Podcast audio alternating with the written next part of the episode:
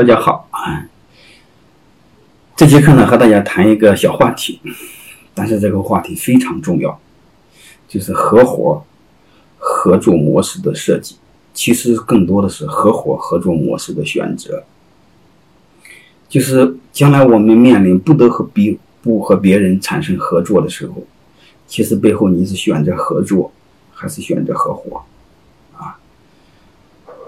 呃，这个里边我们有的时候太多的对这个理解太浅，啊，你比如两个企业在一起，我们通常的合作就是你买我的东西，我买你的东西，本质上可以是买卖关系，啊，这就叫合，这就叫合作关系，啊，但是呢，我们有时候还面临一种合伙，啊，两个人非要成立一个公司，或者说你给我投点钱，或者是我给你投点钱。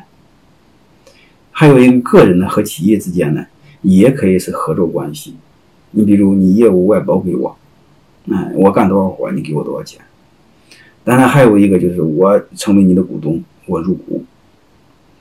啊，还有一个呢，我给你投点资，我入股。啊，所以我就想先做个界定，就是我们是如果是纯业务关系，我们就叫合作；如果我们是股权关系，投资和被投资关系。或者相互投资，也或者是一起投资做一个事儿，我们把它叫做合合伙关系。那这里边我们选择哪一个呢？如果这个选择不好，我们将会非常头疼，非常麻烦。你比如我们特喜欢的，我们江湖上特喜欢的是喜欢合伙，啊，其实不喜欢合伙合作，啊，你比如我们江湖上有很多草根企业、中小企业老板。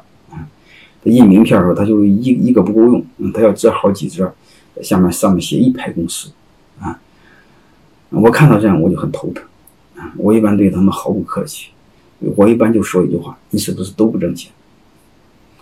啊，你说这帮鸟人很傻，哎，你本来可以业务解决的，你非要自己投钱成立一个公司，啊，你说就是很说出去很好听，你是所谓董事长啊，呃，这个总经理呀。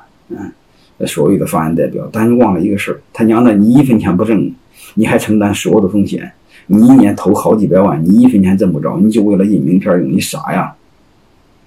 哎，我们很多人就是把这个弯转不过来，所以我们永远搞明白，我们商业的目的是干什么？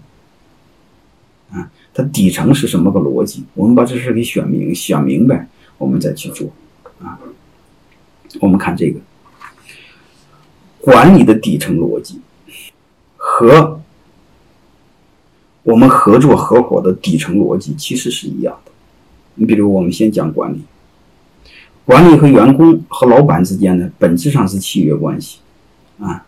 我干多少活，你给我多少钱，责权利是对等的。如果这个事儿搞砸了，你就扣我的钱。特别是老板管工人是计件，你比如干一件多少钱啊？这个怎么干，我就交给你，你按标准去做。哎，具体干活这个权利是你的，但是如果搞砸了，你搞成次品的时候呢，我会扣你的钱，责任你有。如果你干好的时候呢，我就给你对应的收益。哎，如果你干不好的时候，你要承担我对应的风险，是不是这样？哎，是这样。你会发现，如果是计件的工人，如果是计时的工人，这个责权利基本上可以做到对等。啊，当然，这个这个这个，如果双方都有道德修养哈，你比如都是基督徒啊，真正的基督徒，欧洲那些工人啊，你看他按计时他都很认真，他不计价。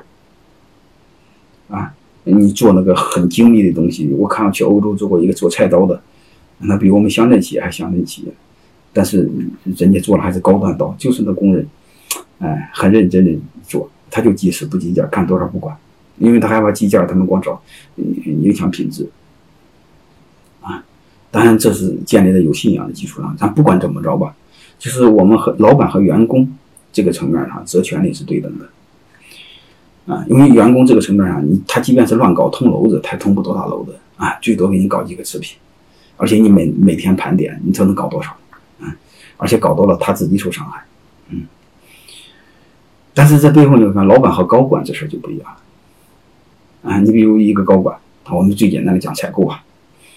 给你买几千万的货，他吃了十个点的回扣，也就五六百万，嗯，而且这个回扣有时候你很难找找证据，你即便是你找到了证据，不证据如果不充分模棱两可，你会发现你把他给开除了，但是你会发现对他来说，他五六百万回扣有了，你会发现他你给他的权利很大，嗯，他的利益也很大，他所谓责任很大是假的，因为他捅了篓子，风险是你的。嗯，他不但吃了回扣，而且他给你买了个次品，你会发现你风险会更大。当然，高管道理都是一样的，你想让高管干活，你得给他权利。但是问题是，他承担的责任是多少？嗯，他表面上责任很大，但是捅了篓子，你会想百分之百的风险是老板的。那你说扣他奖金，你扣他奖金试试？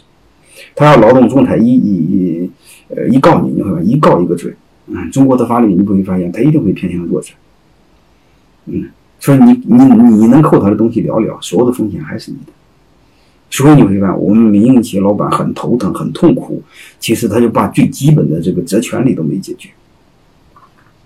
当然，今天的重点不是讲这个啊，今天的重点是讲我们和现在，嗯，你现在和一个外人啊，这个人可能是一个自然人，也可能是一个法人，你也可以是一个个人，也可以是一个法人，合作我们怎么做啊？你比如很简单，人家是大股东，你非要给人家投点钱做小股东，相当于你们在合伙。你作为一个纯投资人，如果这个人背景你不了解，啊，你他没有契约精神，啊，你事前没有做过调研，啊，你稀里马虎投进去，你会发现你的风险将会非常大。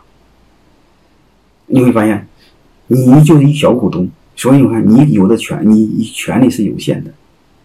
他大股东，他可以用 N 种方法把公司挣的利润全部拿走，甚至一分钱不给你分红。他硬说做亏了，你小股东有吃吗？啊，你唯一可做的可能就是鱼死网破，或者把公司给弄逼破产给清算了。但是说，即便是这时候，你会发现，他该挣的都拿走了。你会发现，你的这权利相对来说很难对等。当然还有了，多多了。